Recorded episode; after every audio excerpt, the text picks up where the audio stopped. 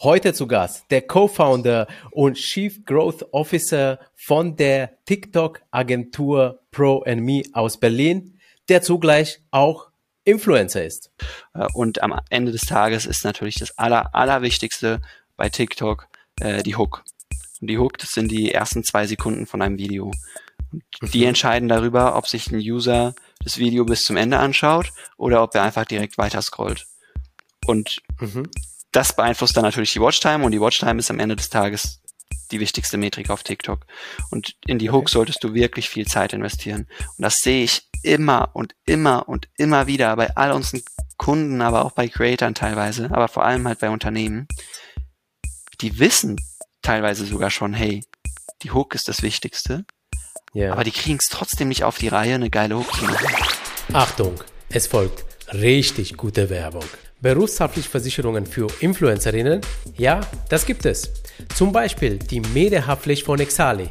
Damit bist du bei Urheberrechtsverletzungen oder falschen Werbekennzeichnungen bestens abgesichert. Du kannst die Versicherung individuell auf deinem Business anpassen und komplett online abschließen, nämlich unter www.exali.de. Und die guten Nachrichten gehen weiter. Seit kurzem sind die Exali Berufshaftpflichtversicherungen für Influencerinnen und Freelancerinnen aus 19 europäischen Ländern verfügbar. Unter exali.com findest du deinen Versicherungsschutz, wenn dein Unternehmenssitz außerhalb des deutschsprachigen Raumes sitzt. Und das Beste, als Influencer-Hörerin erhältst du mit dem Promocode Influencer10 einen Rabatt von 10% auf die erste Jahresprämie, der sowohl für exali.de wie auch für exali.com Kunden gilt. Ich wiederhole nochmal den Promocode, der in Großbuchstaben eingegeben werden muss. INFLZR und die 10. TikTok für Unternehmen und für Content Creatoren. Darüber spreche ich mit Sven Oeschler. Das ist der Gründer, der Co-Founder der Agentur Pro Me aus Berlin und er hat auch einen super erfolgreichen TikTok und YouTube Kanal, das nennt sich Frontpage TV und äh, da macht er ganz verrückte Sachen, unter anderem ganz viel auch mit anderen Influencerinnen und darüber möchte ich mit ihm sprechen, denn das ist eine super spannende Kombination aus Agentur, die er da macht, TikToks für große Unternehmen dreht, aber zum anderen auch selber sowas wie ein Influencer ist. Und äh, die Frage, ob er dann auch sich als Influencer sieht, das wird er dann auch nachher beantworten. Und wir werden dann über Content Creation sprechen ähm, für eben YouTube, TikTok, äh, aber auch für Unternehmen. In diesem Sinne, hi und herzlich willkommen im äh, Podcast, lieber Sven. Jo, danke für die Einladung. Ich freue mich sehr. Ja, äh, ebenfalls. Sag mal, äh, womit hast du äh, angefangen eigentlich? Mit äh, Content Creation, sprich mit äh, Frontpage TV oder mit deiner Agentur? Ähm, die Agentur war zuerst. Also wir haben äh, damals Videoproduktion gemacht für verschiedene Kunden, viel so im Bereich Event After Movies und ja, haben dann quasi just for fun äh, weil wir es mal ausprobieren wollten, einen TikTok-Kanal für einen unserer Kunden gestartet. Und da hatten wir nach 24 Stunden ähm, 50.000 Follower und 1,5 Millionen Views mit, mit einem einzigen Video. Wow, und krass. dann haben wir das halt so ein bisschen weiterverfolgt und uns gefragt, wie können wir das besser für uns nutzen? Wie, wie, wie können wir yeah. jetzt wirklich TikTok für uns nutzen? Weil da gerade eine Möglichkeit ist, in extrem kurzer Zeit extrem viel Reichweite aufzubauen. Und dann haben wir eben den Kanal Frontpage TV gestartet und dann kam auch ja während dem ersten Lockdown und so ähm, und indem wir halt auch über die ersten beiden Cases, also unseren ersten Kunden und Frontpage TV berichtet haben, kamen dann auch mit der Zeit mehr und mehr Kunden, die halt ja unsere Agenturleistung in Anspruch nehmen wollten. Okay. Ähm, und wann habt ihr gegründet? In welchem Jahr war das? Äh, 2019. 2000, also, okay, okay. Wir sind ziemlich genau vier Jahre alt. Äh, wer war euer erster Kunde? Also das war äh, ein Comedian und äh, Schauspieler, Martin, der Martin, Martin Schneider, ähm, okay. bekannt aus Die Sieben Zwerge und Kartoffelsalat ja. und ja, irgendwelchen Quiz-Sendungen aus dem Fernsehen. Ich, ich kenne, ach, okay, ach, witzig, witzig. Also das heißt, ihr macht ja nicht nur, äh, ihr habt nicht nur Leistungen für Unternehmen, sondern auch für Künstlerinnen dann, in dem Fall Schauspieler. Ja, ne, also wie, wie sich halt ergibt, das hat sich damals halt so ähm, ne, mit ihm irgendwie die Möglichkeit äh, ergeben. Mittlerweile machen wir eigentlich das meiste für große Unternehmen. Ähm, okay. Aber wenn sich das ergibt und wenn das Sinn macht, irgendwie aus strategischen Gründen oder so, dann ja. würden wir auch noch mit, mit einzelnen Schauspielern, Musikern, Creatern oder so zusammenarbeiten. Okay, okay. Und äh, kannst du ein paar Namen sagen, äh, für die ihr arbeitet? Also, weil du sagst, große Kunden? Ja, klar, also ist ja auch alles auf unserer Webseite einsehbar. Also Gerolsteiner, der Brandkanal ist wahrscheinlich so mit einer der bekanntesten. Also sowohl okay. die Marke an sich als auch der, der TikTok-Kanal ist, glaube ja. ich, äh, auch sehr bekannt. Ähm, dann der Tour, Freenet, äh, Chibo, ähm, und haben auch schon für verschiedene andere Kunden was gemacht, ne, wie es im Agenturbusiness so ist. Ähm, die Kunden, die ich jetzt genannt habe, mit denen arbeiten wir auch immer noch zusammen, aber wir haben auch schon mal was mit Herr Anwalt und Mercedes-Benz gedreht äh, ja. oder für Orangina eine Produktion gemacht und so. Ähm, also da kommen schon viele, viele namhafte, viele coole Unternehmen zusammen, wenn man das alles mal durchgeht, was man schon gemacht hat. Hammer, nicht schlecht. Ähm, und ich habe gesehen, du bist ja auch OMR-Speaker und Co-Autor von diesen äh, OMR-Reportings. Wie, ja. wie kam es dazu? Ähm, boah, das ist eine sehr gute Frage. Wie kam es dazu eigentlich? Hm, ich glaube, angefangen hat es damit, dass ich einfach mal für diesen OMR Gen Z Report angefragt wurde, ob wir da einen Part zu beitragen wollen. Und dann ja. haben wir das gemacht. Und ne, dann hat sich dadurch halt so das, das Netzwerk zu OMR aufgebaut. Ähm, und dann ja kannten die uns und wir waren auch Speaker bei oder sind auch immer noch Speaker bei den OMR Deep Dives rund um das Thema mhm. TikTok. Also das ist so einmal im Quartal so eine äh, Vortragsreihe ähm, ja. und dadurch kannten die uns und wussten unsere unsere Arbeit zu schätzen und haben uns dann auch die Möglichkeit gegeben, mal auf der Bühne zu stehen beim OMR Festival. Hammer, Hammer. Und nee, tatsächlich fällt mir sogar ein, äh, der erste OMR äh, war tatsächlich auch ein Artikel über Frontpage TV damals. Ähm, da, das heißt, äh, die Jungs von OMR haben äh, einen Artikel über euch dann geschrieben, über euren Kanal Frontpage und anschließend haben sie euch dann eingeladen auf die Bühnen. Also so war die Geschichte. Ja, ne, also ein paar Zwischenschritte dazwischen, ne, wie so OMR ja. Gen Z Report und die Deep Dives und so, aber im Prinzip okay. ja, Okay, alles klar. Und sag mal, was bietet ihr genau für Leistungen äh, euren Kunden an? Ja, eigentlich äh, einmal die ganze äh, ja, Strecke von Anfang an, hey, wir wollen irgendwie auf TikTok starten, bis hin zu, ähm, ne, dass wir dann halt auch wirklich alles umsetzen. Das heißt, es geht los, ein Unternehmen kommt auf uns zu, ähm, entweder mit einer Präsenz, mit der sie nicht zufrieden sind, oder mit noch gar keiner Präsenz auf TikTok und die ja. sagen, hey, was, was sollen wir machen, was müssen wir machen. Ne, dann fängt ja. das erstmal an mit einer Beratung oder mit einem Workshop, wo wir gemeinsam äh, einfach äh, erstmal so die Basics von der Plattform vermitteln, damit der Kunde ja. auch erstmal ein Verständnis dafür hat, was wir machen und warum wir die Sachen machen. Dann entwickeln wir eine gemeinsame Strategie und in dieser Strategie kann dann halt herauskommen, okay, es macht jetzt Sinn für euch einen eigenen Account zu bespielen. Lass uns irgendwie mhm. 30 Videos im Monat für euch produzieren und posten. Oder es ja. kann aber auch Sinn machen, ähm, eher eine Influencer-Kampagne beispielsweise zu machen. Und dann setzen wir auch mhm. die Influencer-Kampagne um. Und wir machen dann wirklich alles in-house, also die Produktion der Videos machen wir selbst oder arbeiten halt auch dann bei Influencer-Kampagnen dann natürlich auch mit Creatorinnen zusammen. Und du hast mir erzählt, dass ihr auch ein Influencer-Netzwerk äh, habt. Was, was kann man sich darunter äh, vorstellen? Genau, also ne, Thema, der Begriff Netzwerk ist ja auch in dem Zusammenhang quasi doppeldeutig, muss man ja genau erklären, was man darunter mhm. versteht. Ne? Es gibt ja Agenturen, die sagen, sie haben ein Netzwerk, die irgendwie unter Vertrag stehen. Ja, also ich habe ein Influencer-Netzwerk, wir haben ein, genau, wir haben ein Influencer-Netzwerk an Kontakten, an Freunden, an Bekannten. Ne? Also das ist okay. unser Influencer-Netzwerk. Wir haben keine Influencer selbst unter Vertrag. Wir machen kein Management. Okay, okay. Ähm, und können Influencer auch zu euch kommen und sagen, ach, ihr macht für TikTok Sachen, äh, wollt ihr uns nicht in eurem Netzwerk aufnehmen, falls irgendwie mal ein passendes äh, Werbespot da ist. Ja, also was natürlich äh, alle CreatorInnen machen können, äh, ist, dass sie uns eine E-Mail schreiben, mal mit irgendwie einem Pitch Deck oder so und ähm, dann, haben wir das mal registriert und haben die auf dem Schirm, ne, weil am Ende des Tages ist ja doch auch jeder bei TikTok irgendwie so in seiner Bubble und kennt nur die Creatorinnen, die er irgendwie auf seiner For You-Page angezeigt wird. Deswegen macht das auf jeden Fall Sinn, sich da mal vorzustellen, dass wir es einfach auf dem yeah. Schirm haben. Aber wie gesagt, wir haben da, wir haben da kein festes Konstrukt, kein, keine Verträge oder so, sondern es geht am Ende des Tages einfach über persönliche Beziehungen. Und ja, wir kennen natürlich auch das ein oder andere Management sehr, sehr gut, mit dem wir dann äh, auch äh, ja, zusammenarbeiten quasi und wo man auch mal irgendwie einen Creator vermitteln kann oder so. Aber was wir nicht machen, ist, dass jetzt äh, irgendwie Creatorinnen auf uns zukommen und sagen, hey, äh, ich brauche Unterstützung bei meinem TikTok-Kanal, ihr dürft auch äh, was dran mitverdienen, wenn wir äh, Kooperationen machen oder so. Ja. Das, das machen wir nicht. Okay, okay, alles klar.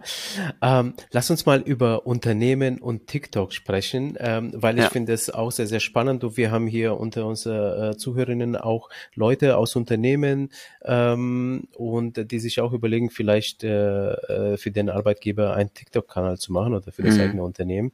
Würdest du sagen, ist TikTok in Unternehmen angekommen zwischenzeitlich oder ist es doch noch ein bisschen weit weg? Also grundsätzlich ist TikTok, glaube ich, schon ganz gut in Unternehmen angekommen. Es gibt halt immer so, ähm, ja, ich sag mal, die beiden Pole der Unternehmenswelt, die relativ früh sich anpassen und auf ja. diese neuen Plattformen, auf diese neuen Marketingentwicklungen aufspringen quasi. Das sind einmal die ganz kleinen und jungen Unternehmen, die Startups, die halt einfach, ja. ne, in, einfach in unserem Alter sind, die irgendwie 18, 20, 25 sind oder so und das halt einfach mitbekommen auf dem Schulhof oder auf dem Unicampus, hey, da findet gerade was Neues statt, lass uns da stattfinden. Und ja. das sind meistens die irgendwie die großen Konzerne, die Adidas, die About Yous, die äh, Gerolsteiners dieser Welt, die halt mhm. auch in ihren Marketingabteilungen viele junge Leute haben, ähm, die halt ne, auch irgendwie mitbekommen, dass da gerade eine neue Entwicklung in der Marketing-Szene stattfindet und dass die da halt aufspringen wollen. Und dann haben ja. wir aber in Deutschland ja auch ein ganz großes Feld dazwischen. So mittelständische Unternehmen, ja, ja, Steuerberatungen, Anwalts Anwaltskanzleien, irgendwelche Industriehersteller in Bayern oder sowas, die halt abgehängt werden und die leider keine Ahnung davon haben. Und ähm, ne, das ist jetzt, ich will hier jetzt nicht pauschalisieren komplett. Natürlich gibt's auch viele ja. mittelständische Unternehmen, die einen tollen Job machen auf TikTok. Ähm, ja. Aber da gibt's halt auch noch ganz, ganz viele, die das leider ähm, ja noch ein bisschen belächeln oder gar nicht wahrnehmen. Ja, weil du abgehängt sagst, also ich habe eher das Gefühl, dass sie sich ja absichtlich dagegen äh, sträuben und äh, einfach vielleicht die Chance nicht wahrnehmen wollen, weil sie vielleicht äh, das Format nicht ganz verstehen und weil einfach auch sehr viel Entertainment, glaube ich, auf der Plattform ist und äh, viele wollen doch eher seriös sein, oder?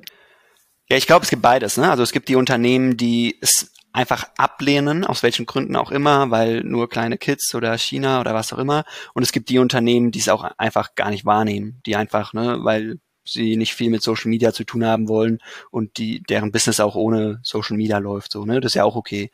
Ähm, aber ja. diejenigen, die es wahrnehmen und ablehnen, weil hm, unseriös und so weiter, das sind die Unternehmen, wo von unserer Seite aus Arbeit besteht, wo wir Aufklärungsarbeit liefern müssen und zeigen müssen, hey, TikTok hat sich entwickelt. TikTok ist nicht mehr das, was es vor drei Jahren mal war, ja. als es kurz nachdem es quasi von, von Musically umgenannt wurde und es einfach nur Lip Sync und Tanzen und kleine, äh, also junge Menschen gewesen sind. TikTok ist mittlerweile einfach eine unfassbar große Videoplattform mit 24 Millionen Monthly Active User in Deutschland, wo alle, alle möglicher Content stattfinden kann. Das kann Business-Content mhm. sein. Wir machen einen eigenen TikTok-Kanal äh, für unsere Agentur, für Pro&Me und gewinnen darüber ah. Kunden. Gewinnen okay, darüber also mittelständische nicht Unternehmen. Frontpage, sondern einen komplett anderen. Genau. Okay, ah, das, das und, und gleich mal das, das, ja? ja, das ist wichtig, dass Unternehmen das verstehen, dass man auch Business-Content machen kann. Es gibt Steuerberater, die haben 800.000 Follower, die machen, die hm. erklären mir, wie ich eine doppelstöckige Holding aufbauen kann. Wie, wie könnte denn ein Unternehmen jetzt starten eigentlich mit, mit TikTok? Also ähm, welche Voraussetzungen müssen eigentlich gegeben sein, damit sie loslegen können? Ja, eigentlich äh, müssen gar keine Voraussetzungen gegeben sein. Ähm, man muss einfach ein Handy haben und damit umgehen können, auf Play drücken können und dann kann man loslegen. Ne? Also jetzt mal ganz lean, ganz simpel gesagt. Aber wenn ja. man es halt richtig machen möchte, dann wird Strategie immer wichtiger. Ja, wie gesagt, vor drei mhm. Jahren war TikTok anders. Vor drei Jahren ging es darum, wenn man als Unternehmen auf TikTok gestartet ist, einfach viral zu gehen und möglichst viele virale Videos zu machen. Und es war auch noch relativ ja. einfach, viral zu gehen. Heute muss man das Ganze halt wirklich deutlich strategischer angehen und sich überlegen, hey, wer ist eigentlich meine Zielgruppe, die ich auf TikTok erreichen will? Welchen mhm. Content konsumiert diese Zielgruppe auf TikTok und warum ja. funktioniert dieser Content? Ja, also wie gesagt, ne, ich beispielsweise meine For You Page ist voll mit Business Content und ja. Business Content ist anders strukturiert, anders aufgebaut, anderes Setup als halt lustige Videos beispielsweise. Und da muss ja. sich halt ein Unternehmen fragen, warum ist meine Zielgruppe auf TikTok, welchen Content konsumiert sie da und wie kann ich da rein, wie kann ich auf deiner For You-Page jetzt quasi stattfinden? Wie würde ich es mhm. jetzt schaffen, dass mein Content bei dir auf der For You-Page stattfindet? Und bei dir im ja. Fall, ne, wenn ich jetzt auf deiner For You-Page stattfinden möchte, dann wäre das wahrscheinlich, wenn ich irgendwie ähm, Tipps rund ums Thema Podcasting oder Tipps rund um Influencer-Marketing gebe. Und das würde ja. wahrscheinlich auf deiner For You-Page landen, weil du dich dafür interessierst. Ja, okay. Ähm, aber weil du sagst, man soll untersuchen, ob die Zielgruppe auf TikTok ist, wie, wie kann man das machen? Naja, also ne, ganz grundsätzlich ist ja erstmal äh, eigentlich jede Zielgruppe mittlerweile auf TikTok. Wir sprechen von 24 Millionen Monthly Active User in, in Deutschland. Also knapp ja. ein Viertel der Bevölkerung äh, ist auf TikTok. Ja. Ähm, und das heißt schon mal, dass man eigentlich jeden irgendwie erreichen kann. Die Frage ist, wer, wer ist deine Zielgruppe? Das musst du ja für dich unabhängig von TikTok definieren. Also, ne, wenn du jetzt beispielsweise eine TikTok-Agentur bist, dann ist deine ja. Zielgruppe Social Media Manager von Unternehmen oder Inhaber von Unternehmen. Mhm. Und dann musst du dich fragen, wie erreichst du Inhaber von Unternehmen oder Social Media Manager? Ja, genau. Und kann ich irgendwie auf TikTok einsehen, ob diese Personen, die Social Media Manager in dem Fall, äh, sich auf der Plattform befinden? Nein. Also das, okay. das, das natürlich so nicht. Ähm, aber du kannst ja einfach schauen, ne, durchschauen. So, es gibt ja, ja, auch zig Videos irgendwie A Day in the Life of a Social Media Manager und dann gehst du ja. mal in die Kommentare und dann siehst du, dass da ganz viele kommentieren, hey, ich bin auch Social Media Manager, hey, ich mache das Gleiche, okay. hey, muss man da studieren für? Und dann weißt du ja, ja, dass die auf der Plattform stattfinden. Okay, also äh, jetzt würdest du aber schon sagen, einfach mal die also Suchfunktion nutzen. Schon, genau, einfach die Funktion nutzen, einfach den Content sich anschauen, wer da kommentiert und äh, ja. man vielleicht sieht, wer die Leute sind. Corporate Influencer. Die, mhm. Diese Art von Influencer ist ja auch unternehmensgetrieben. Manchmal mhm. kommt es von den Mitarbeitern selber, manchmal wollen die ähm, Unternehmen äh, selber Corporate Influencer aufbauen, zum Beispiel durch den Unternehmer selber. In deinem Falle würde ich jetzt sagen, dass es vielleicht so ist. Ähm, würdest äh, du sagen, ein Corporate Influencer würde vielleicht besser performen als ein allgemeiner Unternehmenskanal? Ähm, es kommt drauf an. Also ja, kann besser funktionieren, bringt, glaube ich, beides seine Vor- und Nachteile mit sich. Ne? Also ich würde jetzt nicht als Unternehmen einen Corporate Influencer aufbauen, ähm, der yeah. ein Angestellter ist, und da alles auf eine Karte setzen. Wenn, dann wäre die okay. richtige Strategie wahrscheinlich, ähm, ganz viele Corporate Influencer zu enablen. Also nicht dem jetzt dem Job zu geben, hey, ihr müsst seid jetzt alle TikTok Faces und ihr baut jetzt alle Fulltime einen TikTok Kanal auf, sondern einfach yeah. ne, als Unternehmen beispielsweise jetzt Aldi zu sagen, hey, alle dürfen während ihrer Arbeit TikToks produzieren. Äh, hier ist eine kleine Guideline, das sind Do's, das sind Don'ts, bitte beachten. Ähm, have fun. Das, mhm. das wäre der richtige Weg eigentlich, um als Unternehmen Corporate Influencer aufzubauen, wirklich die Leute einfach zu enablen, auf authentisch auf Social Media, auf TikTok stattzufinden. Und trotzdem ja. sollte man aber als Brand noch einen, ähm, ja, einen TikTok-Kanal selbst auch auf jeden Fall pflegen. Okay, okay. Guter Content von Firmen. Also, wenn man jetzt die Ja. Unternehmen mit Influencer vergleicht, also Influencer haben Ja. massig Reichweite, die Unternehmen meistens weniger. Ähm, Ja. Warum ist das so und was macht eigentlich gute, erfolgreiche Unternehmenscontent auf TikTok aus? Also warum ist das so? Weil die verschiedene Herangehensweisen in der Regel haben. Influencer starten meistens mit einem Thema, worauf sie Bock haben, ja, mit, mit einer gewissen Leidenschaft und deren Ziel ist in Hm. allererster Linie erstmal geile Videos zu machen. Und Okay. die adaptieren dann auch schnell, wenn sie merken, okay, ähm, das Thema funktioniert nicht, dann machen sie ein anderes Thema, ne? Und ähm, wie gesagt, beim Influencer geht es darum, ich will geile Videos machen, die irgendwie performen, die viel Reichweite machen, die irgendwie eine Community aufbauen und dann kommen die Brand Deals und die Monetarisierung schon von alleine. Bei Unternehmen Mhm. ist die Herangehensweise halt anders. Die können halt nicht einfach sich irgendwas überlegen, was sie an Content machen, weil sie ja am Ende des Tages das Ziel haben, dass es irgendwie auf die Marke und auf den Absatz einzahlt. Und dadurch sind sie halt schon Mhm. ein bisschen strikter. Aber die Ja. Erfolgreichsten Unternehmensaccounts sind immer noch die, die halt trotzdem innerhalb ihrer, ich sag mal, innerhalb ihres Pfades ähm, viele Freiheiten haben und äh, darauf achten, dass sie halt einfach ja möglichst agil funktionieren können und sich möglichst gut auf die Plattform und auf die Sprache, auf den Content, der auf der Plattform stattfindet, einlassen. Und bei TikTok ist es ja so, dass ja sehr viel Entertainment stattfindet. Und wenn man sich den Content anschaut, ist der oftmals, äh, sieht der unprofessionell, sage ich jetzt mal in Anführungszeichen, aus. Mhm. Ähm, muss der denn kacke ausschauen, damit er erfolgreich ist? Nee, auf jeden Fall nicht. Also da hat sich TikTok ja auch extrem gewandelt oder entwickelt in den letzten Jahren. Ähm, immer mehr CreatorInnen greifen auf eine Sony-Kamera irgendwie zurück oder so, um hochwertigere Videos aufzunehmen. Und wir produzieren für unsere Unternehmen auch sehr viel mit, äh, ja, mit einer richtigen Kamera, mit Mikro, mit äh, Licht- und äh, Ton-Setup und so weiter, um einfach eine Ja. hochwertige Qualität zu haben. Äh, Aber Ja. das ist auch nicht notwendig. Ne? Also es Ja. ist weder so, dass du irgendwie sehr rough, sehr billig quasi produzieren musst, noch ist es so, dass du sehr teuer produzieren musst. Es kann beides funktionieren und auch da Ja. kommt es am Ende drauf an, was machst du für, für Content und was willst du mit deinem Kanal verfolgen? Ne? Wenn du jetzt irgendwie als, ähm, keine Ahnung, als Luxury Fashion Brand wahrgenommen werden möchtest, ja, dann ist wahrscheinlich der richtige Ansatz, dass du es geil produzierst und dass es Ästhetik aussieht. Wenn du aber Employer Branding machen möchtest, als authentisches, nahbares, lustiges Unternehmen rüberkommen möchtest, ja, dann ist es kackegal, ob das jetzt mit einer Sony Cam oder mit einem iPhone gefilmt ist. Sollte man vielleicht die Jüngsten aus den Unternehmen an den TikTok-Kanälen ranlassen?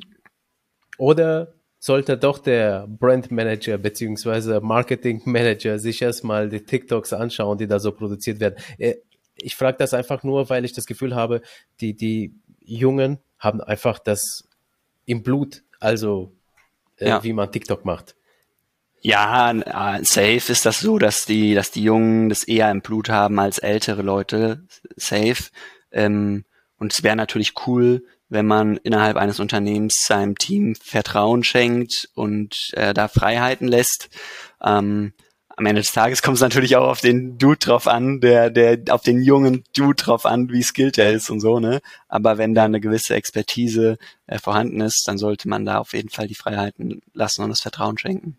Okay, okay.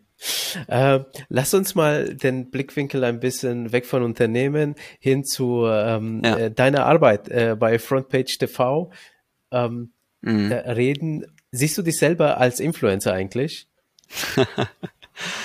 Ähm, nee, eigentlich nicht.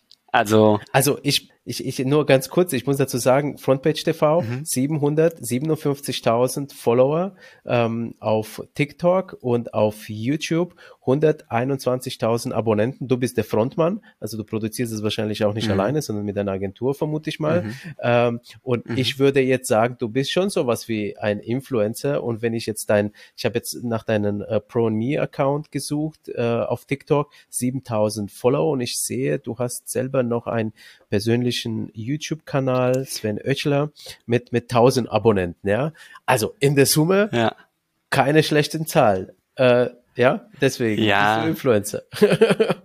Ja, wir haben auch noch andere Kanäle, die auch äh, viele Abonnenten haben, aber ja, am Ende des Tages macht es für mich ähm, macht für mich einen Influencer aus, der ja am Ende des Tages auch seinen Lebensunterhalt ähm, mit Content Creation und vor allem dann auch mit Sponsoren oder halt über seine Community finanziert. Und ich verdiene Ja. mein Geld und äh, bezahle meine Miete mit äh, ja unserer Agenturarbeit. Und Ja.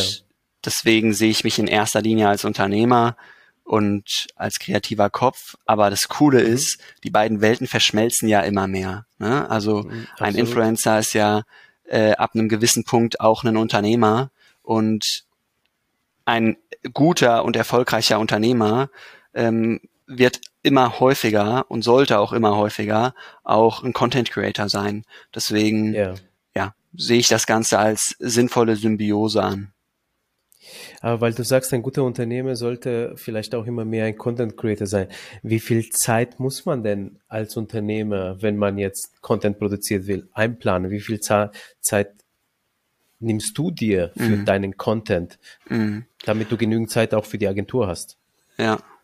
Also ich glaube, wenn man es gut macht und auch ein Team schon hat, auf dessen Ressourcen man zurückgreifen kann, dann sollte ein fokussierter Tag, aber halt ein kompletter Tag im Monat eigentlich reichen.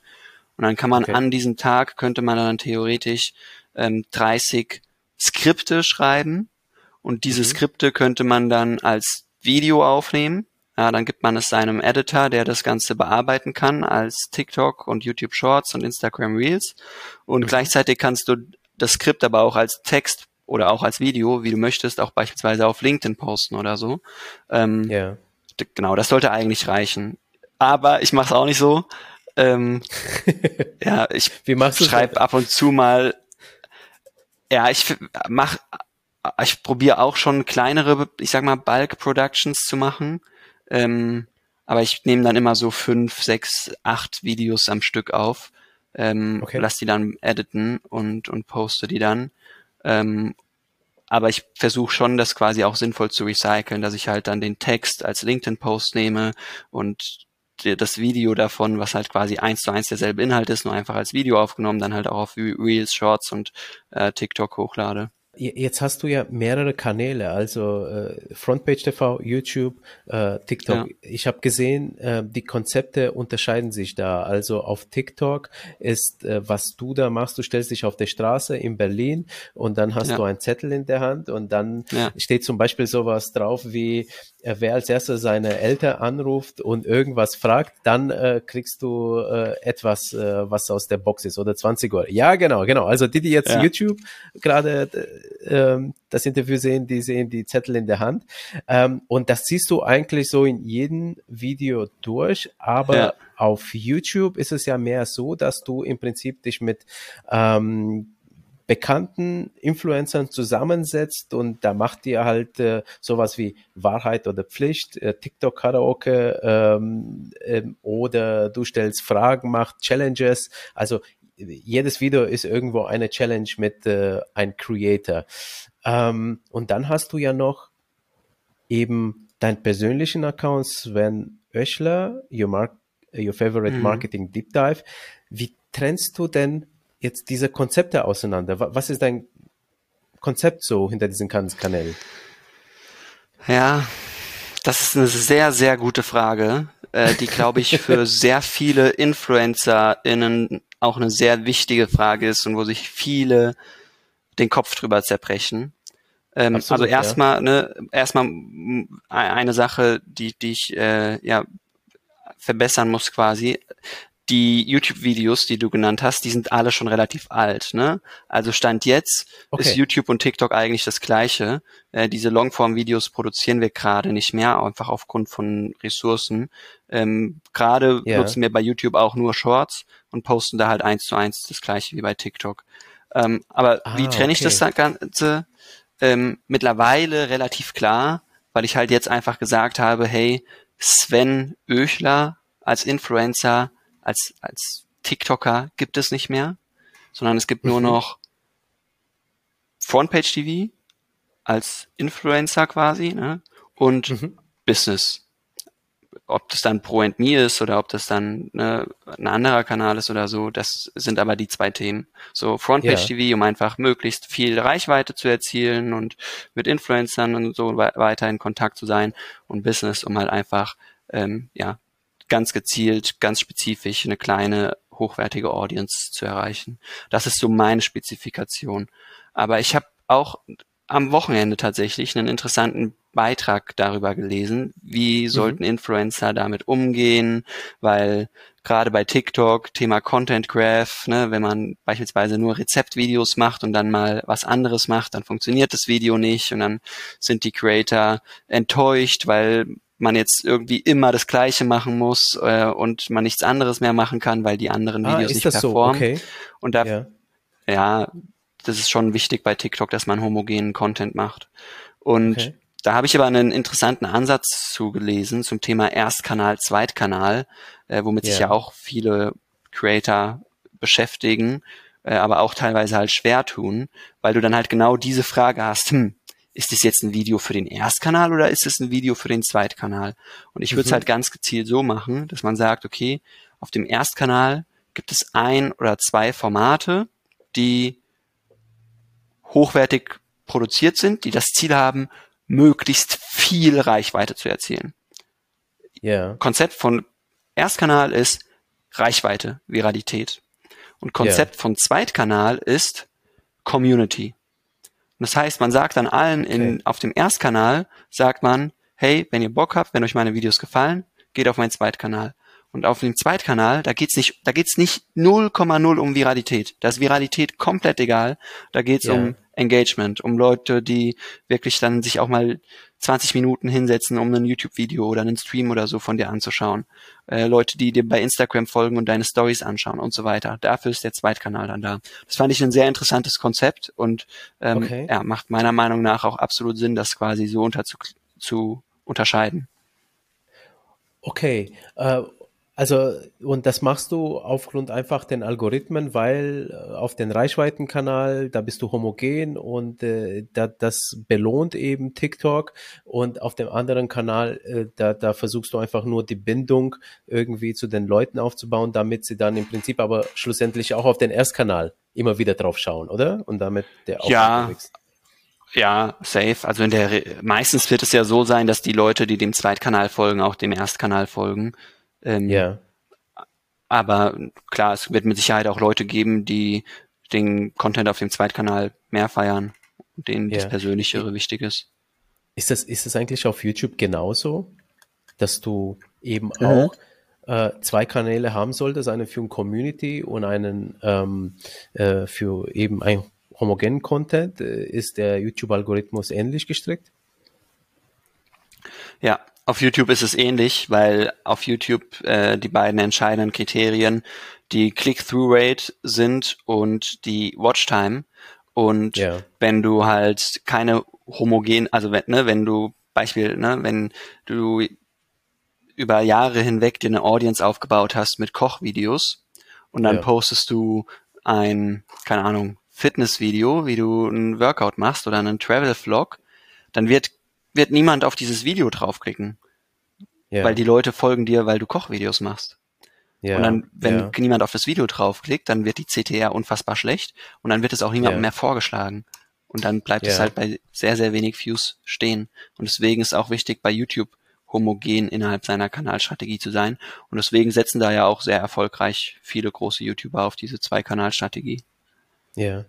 Äh, aber das, also wenn ich das jetzt mal auf mich übertrage, so, und äh, ich habe ja auch ja. Äh, Social Media Kanäle für, für Instagram, TikTok und so, mhm. wobei ich die alle nicht so regelmäßig bespiele. Ja. Ähm, aber das würde ja bedeuten, dadurch, dass das Magazin hier, das ich betreibe, auch äh, mehrere Platt, also Infos über mehrere Plattformen äh, gibt, äh, über äh, Tools, über Business etc. Ich müsste ja dann im Prinzip für jedes Thema, ja, ein Kanal machen und dann dann konsequent bespielen und also ich habe gar, gar nicht die Chance dann eben so mit mehreren Themen zu wachsen über einen Kanal. Naja, nicht, nicht, für jedes Thema. Also äh, klar, wenn du jetzt, also wenn du jetzt ein Autokanal oder mit über Autos sprechen möchtest und über Influencer Marketing sprechen möchtest, dann solltest du das nicht auf deinem Erstkanal gemeinsam machen. Aber ja. Influencer Marketing oder an sich, das kannst du ja extrem breit streuen, ne? Da kannst okay. du darüber sprechen, okay. hey, so viel verdient der Anwalt und du kannst ja. auch darüber sprechen, hey, die drei besten Influencer Marketing Podcasts oder sowas, ne? Ja. Das ist ja, immer noch, hat ja immer noch denselben Nenner. Ja. Okay, puh. Also, da, das beruhigt mich jetzt gerade wieder, ja, beziehungsweise vielleicht auch viele äh, Hörerinnen, ja, die, die, die jetzt auch äh, das Problem haben. Okay, also gut, also ein Thema und das dann auch ruhig in die Breite bespielen. Genau. Mal, wie war das bei äh, bei Frontpage bei euch? Also wie hat sich das so entwickelt? Also lasst uns mal bei TikTok bleiben, dass ihr die hm. Reichweite bekommen habt. Ja, das ging bei uns tatsächlich relativ schnell am Anfang. Also wir haben äh, ja gestartet und zwei Tage später, also zwei Tage nachdem wir die Idee hatten, haben wir das erste Video gepostet und hatten dann auch mit dem ersten Video direkt keine Ahnung, zwei Millionen Views oder so und auch extrem schnell Follower-Wachstum gehabt. Also ich glaube, nach drei, vier Monaten oder so hatten wir die halbe Million Follower auf TikTok. Das heißt, okay. auch gleichzeitig die letzten Monate und die letzten zwei Jahre sind wir eigentlich gar nicht mehr so viel gewachsen, sondern es war sehr, sehr viel Wachstum direkt am Anfang.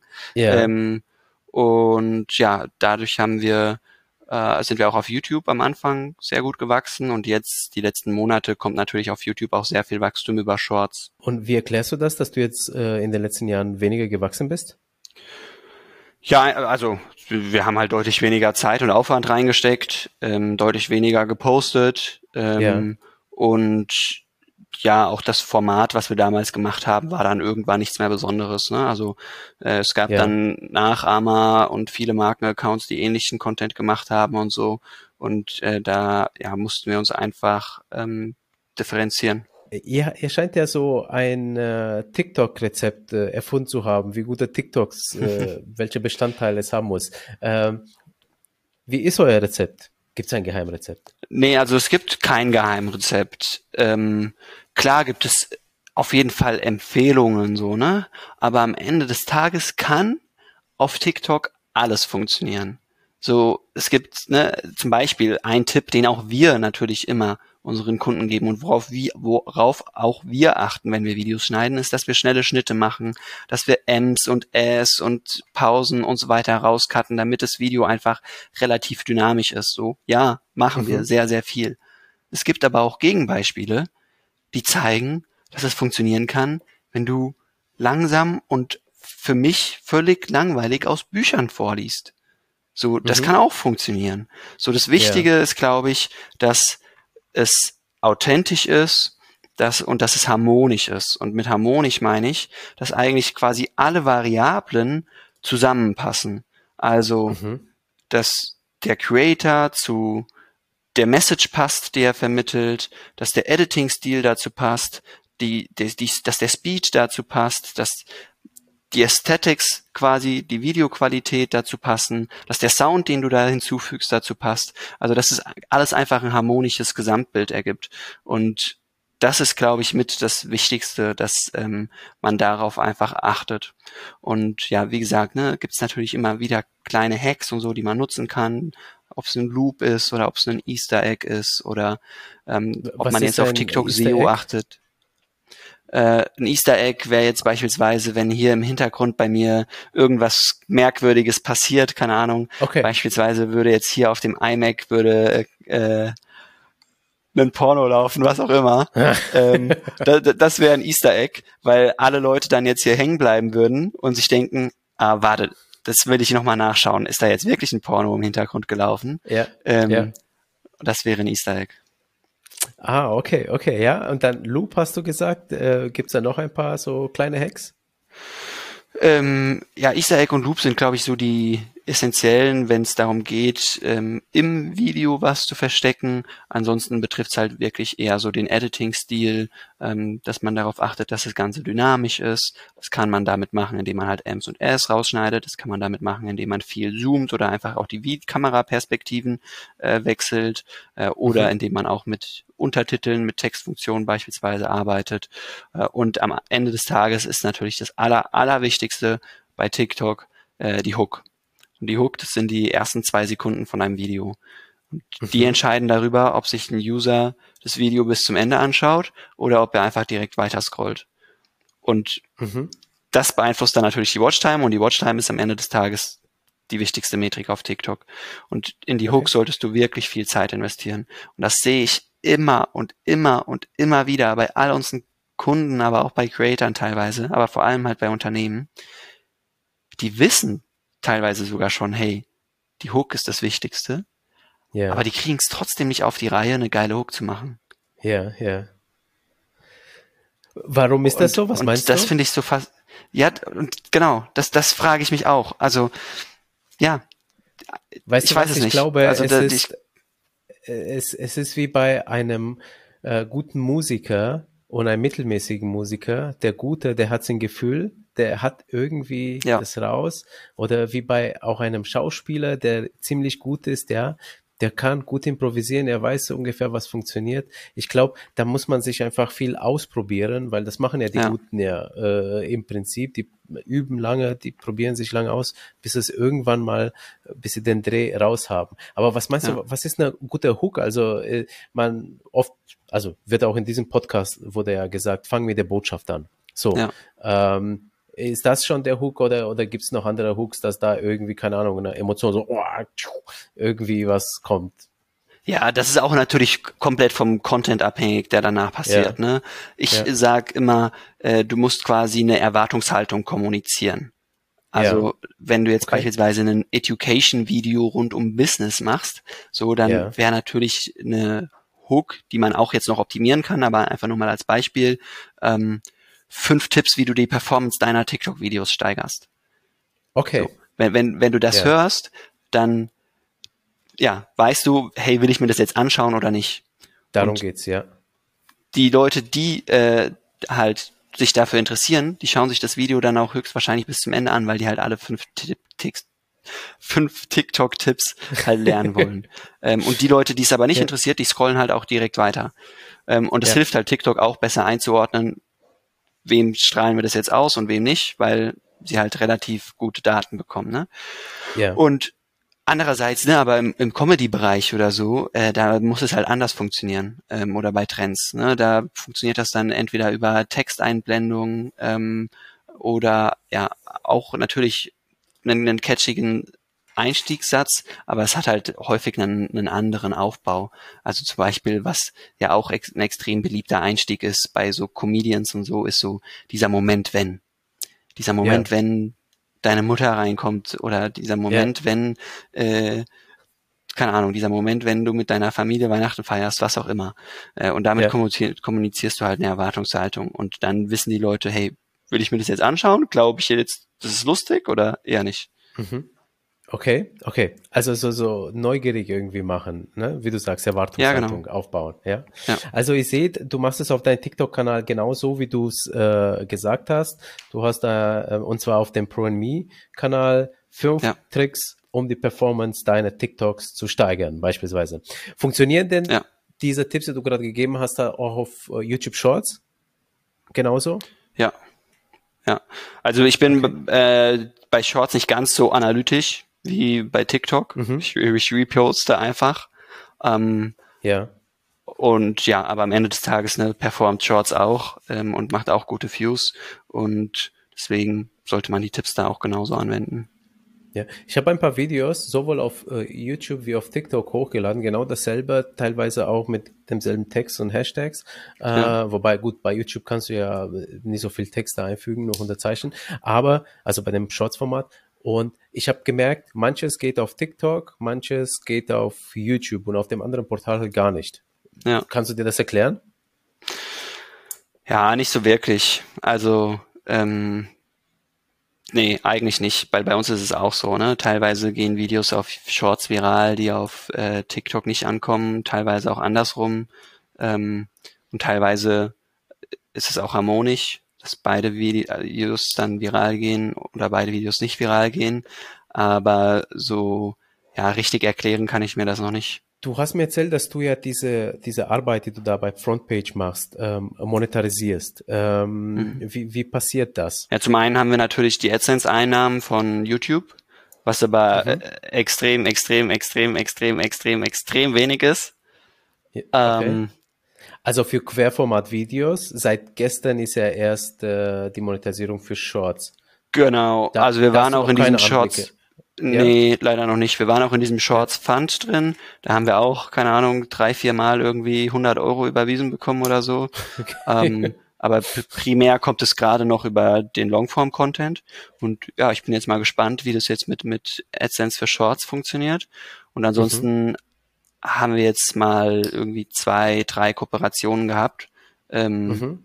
Aber stehen da auch noch ganz am Anfang. Also ja, das, ja, wir, wir machen nicht so viele Kooperationen und wir posten ja auch nicht so viele Videos wie ein klassischer Influencer. Ja, also das stimmt. Also auf TikTok muss ich sagen, auf eurem Frontpage-Kanal, da ist ja so der, der Rhythmus ein Video pro Woche, oder? Im Optimalfall ja. Gerade haben wir auch schon länger, glaube ich, nicht gepostet. Ja, okay. ähm, und äh, sag mal, aber äh, geht ihr dann auf die Marken zu und sagt, hey, wir haben eine Idee ähm, ja. und ähm, ähm okay, oder kommen die zu euch mittlerweile? Nee, leider nicht. Okay, also ihr müsst schon auf zu. sie.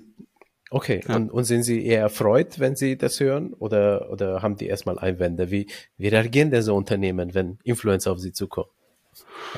Ja, also ich glaube, Unternehmen finden das eigentlich gut, weil man mhm. den Unternehmen Arbeit abnimmt, weil am Ende des ja. Tages haben die ein Budget für Influencer-Marketing-Maßnahmen oder für TikTok als Plattform im Speziellen ja. und das wollen sie ausgeben. Und mhm wenn äh, es denen einfacher gemacht wird, die richtigen Influencer zu finden, dann finden die das auf jeden Fall gut und sind da dankbar für. Aber ja, nur, es heißt nicht automatisch, nur weil sie es gut finden, dass äh, man auch jedes Mal eine Zusage bekommt, weil yeah. du bist auch nicht der einzige Influencer, der den schreibt. Ähm, dann muss die Marke deinen Kanal, deinen Content natürlich auch cool finden und einen Brandfit sehen. Äh, dann müsst du natürlich auch noch die Bezahlung äh, stimmen für beide Seiten und so weiter. Ja. Ähm, aber an sich sollte auf jeden Fall jeder Influencer, der kein Management hat, auch proaktiv sein und den Weg an die Unternehmen gehen, mit denen er gerne zusammenarbeiten möchte. Okay. Könntest du denn jetzt. Oder an die Agenturen, die die Unternehmen betreuen. Ja, ja. Ja, ja, das ist auch wichtig, ja. Also nicht nur direkt in, zu den Unternehmen gehen, sondern auch mal recherchieren, wer sind vielleicht die PR-Agenturen oder äh, Influencer-Marketing-Agenturen, wie auch immer. Ja. Könntest du eigentlich eine Kennzahl geben, so prozentual, wie, äh, wie viele Einnahmen ihr aus euren Social-Media-Kanälen macht im Vergleich zu den aus der Agentur? Boah. Ähm, also ist, ist das jetzt ein Standbein, der sich lohnt, da weiterzumachen? Nein. Okay. Nein. Aber warum macht also, das Ganze?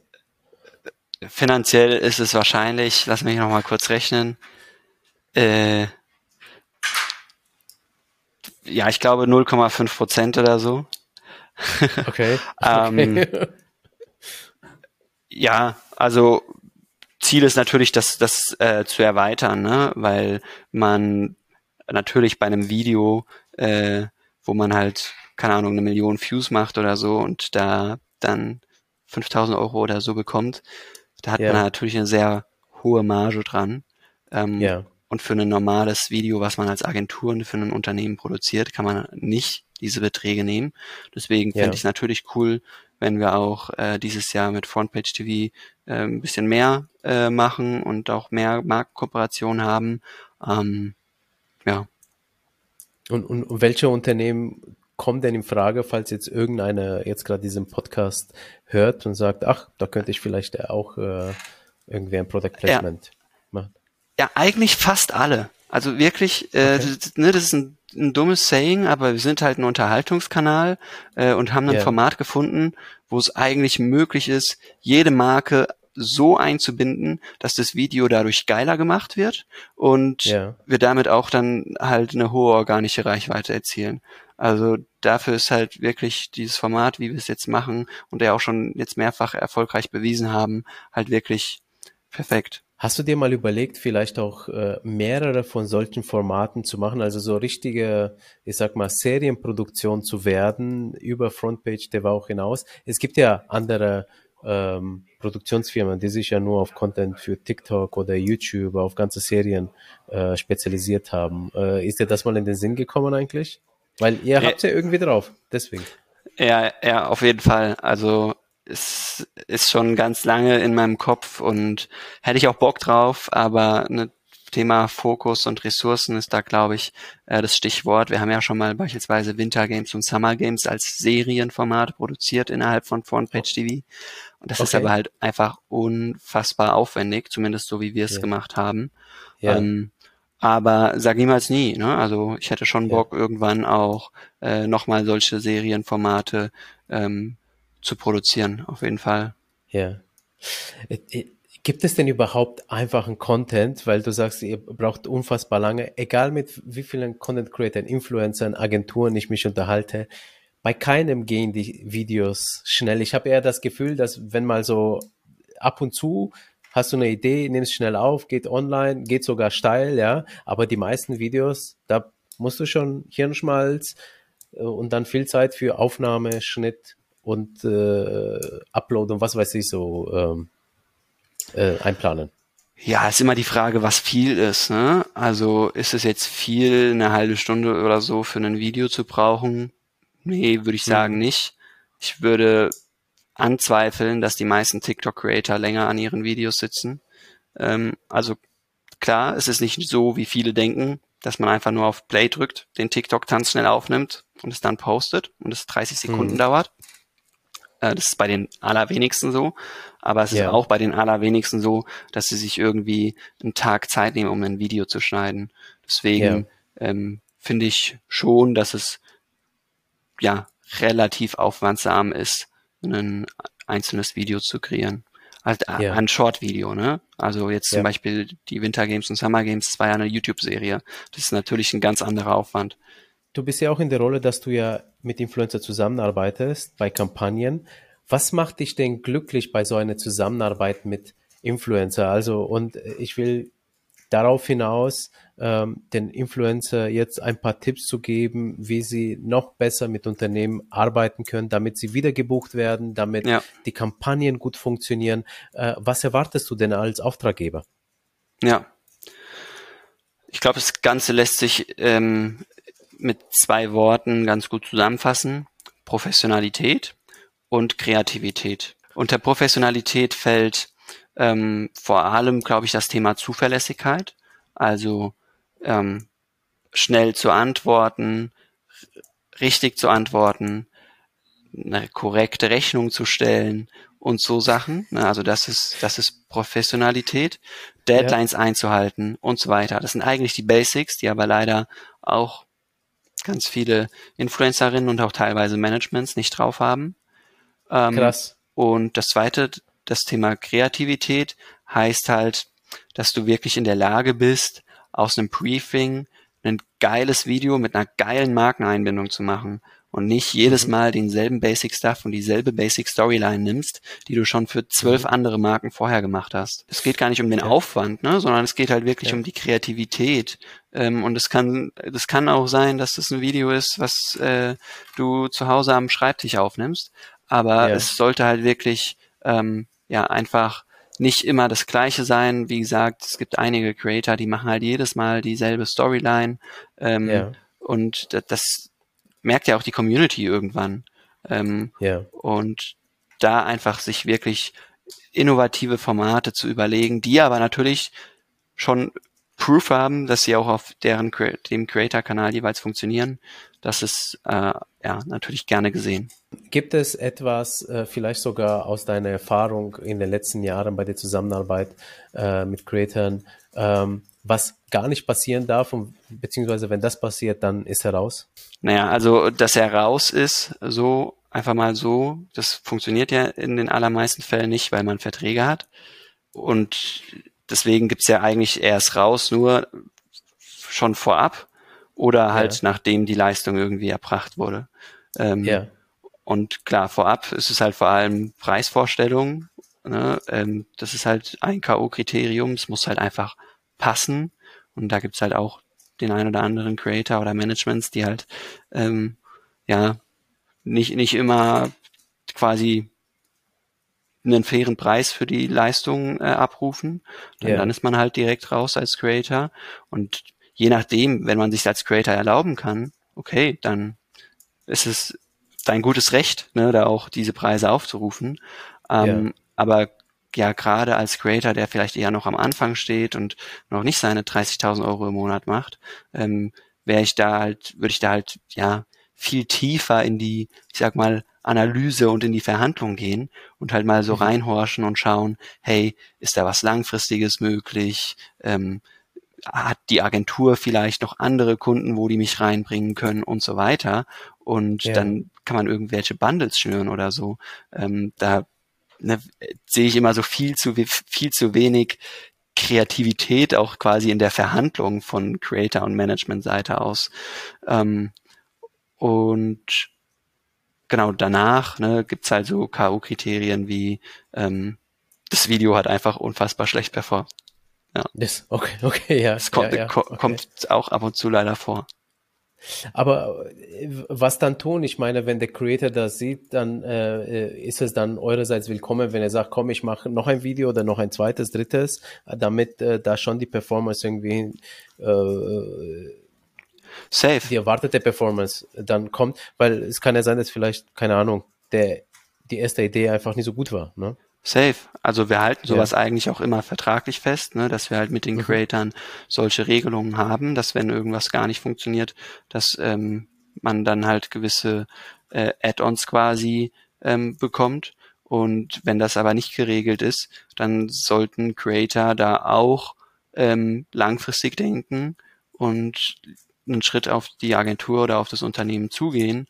Und ist ja auch im Sinne der Creator, ne? Weil als Brandmanager oder als Agenturinhaber oder so, ich habe auch mit anderen Agenturen Kontakt und wenn wenn mich jemand anderes fragt, hey, hast du schon mal mit Creator X zusammengearbeitet? Und dann sage ich, ja, braucht ihr nicht buchen, der hat ein scheiß Video gemacht, hat gar nicht performt. ähm, ja. Aber wenn, ähm, wenn der Creator X dann nochmal auf mich zukommt und sagt, hey, guck mal, ich weiß nicht, woran es lag, ist normalerweise nicht so. Ich mache nochmal ein neues Video und er damit beweist, dass er es kann und das neue Video durchschnittlich oder überdurchschnittlich im Idealfall sogar performt, dann mhm. würde ich den auch jederzeit ja wieder weiterempfehlen. So, so letzte Frage, wenn du auf die Influencer-Branche drauf äh, schaust, ähm, siehst du irgendwelche Sachen, die super gut laufen und andererseits die noch verbesserungswürdig sind, ob es jetzt von der Zusammenarbeit her sind oder äh, von der Bezahlung oder sonst irgendwelche Sachen. Also allgemein auf die Influencer-Branche bezogen. Hm, das ist eine gute Frage. Ich glaube, ja, was natürlich schön wäre, ist, wenn Marken und Creator, aber vor allem von Markenseite aus noch mehr Offenheit ähm, da wäre, um wirklich gemeinsam an Projekten zu arbeiten und gemeinsam Projekte zu erarbeiten und gleichzeitig aber auch von Creator-Seite aus da mehr Initiative kommt, ähm, geile Projekte anzustoßen. Ne? Also hm. Creator ruhen sich halt auch oftmals darauf aus, irgendwie einfach ein Briefing zugeschickt zu bekommen und dann ein Video zu kreieren. Ähm, und es wäre ja auch viel, viel cooler, wenn die Creator sich mal geile Gedanken machen würden und Unternehmen vorschlagen. Ich glaube, das wäre sehr cool und würde Influencer Marketing attraktiver machen für beide Seiten. Mhm. Und ja, was läuft schon gut?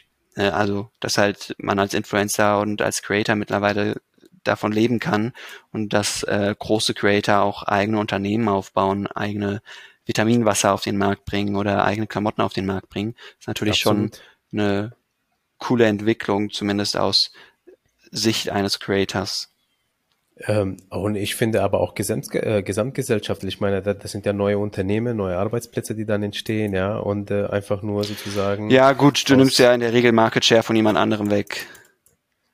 Da, das, äh, das stimmt schon, was du sagst, ja, äh, da, ja. Das stimmt, das stimmt. Aber da ist jetzt aber auch die Frage, ob der andere sich vielleicht nicht hätte noch ein bisschen weiterentwickeln können, damit er eben Klar, den Markt klar. nicht verlieren. Safe. Deswegen wird es ja. Ja. umso wichtiger, dass Unternehmen auch mehr mit Creatoren zusammenarbeiten, dass sie sich Ja. nicht die, die Butter vom Brot nehmen lassen quasi. Das, ja, ja, ja. Naja, also zum Beispiel wie der M, oder? Das meinst du? Also äh, Ja. der M hat ja mit Bibi sehr viel Ja, genau. gemacht oder äh, was äh, About You macht ja sehr viel mit äh, Ja. äh, Mode-Creatorinnen, äh, eigene Kollektionen und so, ja. Okay. okay. Ja, About You, Best Practice auf jeden Fall. Die, die machen Genau. sehr smart. Ja. Ähm, ja, wa- was sind denn so deine nächsten Ziele? Äh, vielleicht der eure Agentur Frontpage TV äh, persönlich? Äh, boah, ich glaube, die konkreten Ziele, die teile ich gar nicht mal so nach außen. Ähm, Okay. Ja, ganz, ganz einfach gesagt, ne, äh, würden wir als Agentur dieses Jahr auf jeden Fall gerne einen Award gewinnen für eine geile Kampagne. Ähm, Okay. Und mit Frontpage TV wäre es geil, ähm, mal eine coole Eventproduktion quasi umzusetzen. Ähm, also sowas Ja. ähnliches wie die Summer Games oder Winter Games, nur nicht über eine ganze Woche, sondern eher an einem Tag. Okay. Ähm, das sind so meine, meine Ziele und Wünsche für dieses Jahr. Und Eventproduktion meinst du ein eigenes Event und da Genau, ja. eine Serie draus machen, ja? Okay, Genau. okay, ja. Äh, Hammer. Und äh, habt ihr euch da schon für irgendwelche äh, Awards äh, beworben? Nee, noch nicht. Noch nicht. Okay, das kommt noch, Nee. ne? Ja. Äh, alles klar. Ähm, zum Schluss haben wir noch so eine Rubrik. Äh, letzte Worte an die Influencer-Community. Puh. Ich habe ich hab schon so viel gesagt. Ähm, ich glaube, ich kann mich im weitesten Sinne da nur wiederholen. Ähm, nutzt, äh, nutzt die Möglichkeiten, die euch gegeben werden von den Plattformen aktuell, um mit, mit sehr wenig Aufwand auf sehr vielen Plattformen präsent zu sein. YouTube Shorts, TikTok, Shorts, Spotlight, genau. Reels, Instagram Reels, Facebook Reels und so weiter. Ich glaube, das ähm, ist gerade der effizienteste Weg, um als Creator relevant zu sein. Super. Sven, Hammer Content. Du hast da sehr viele Blickpunkte dargestellt und Aussagen gemacht, die bis jetzt äh, tatsächlich noch nicht äh, jemand gemacht hat. Vielen lieben Dank für deine Zeit. Hat sehr viel Spaß gemacht. Ähm, und ich wünsche dir mit deiner Agentur natürlich, dass ihr alle Awards dieses Jahr gewinnt, ja, dass euer Ja. Event äh, da ähm, auch ähm, Früchte trägt. Und äh, wenn soweit ist, gebt Bescheid. Wir, wir schreiben äh, gerne einen Artikel, wir begleiten das, ähm, wenn ihr da irgendwie was plant. Ähm, klingt spannend. Geil. Super. Danke Danke dir. dir und danke euch fürs Zuhören. Äh, Sehr gerne, ja. ne? Und also, vielleicht noch letzten Aufruf an die Zuhörerinnen. Bitte liken, kommentieren, fünf Sterne für den Podcast. Würde mich sehr freuen. Also, bis zur nächsten Folge. Ciao. Ciao.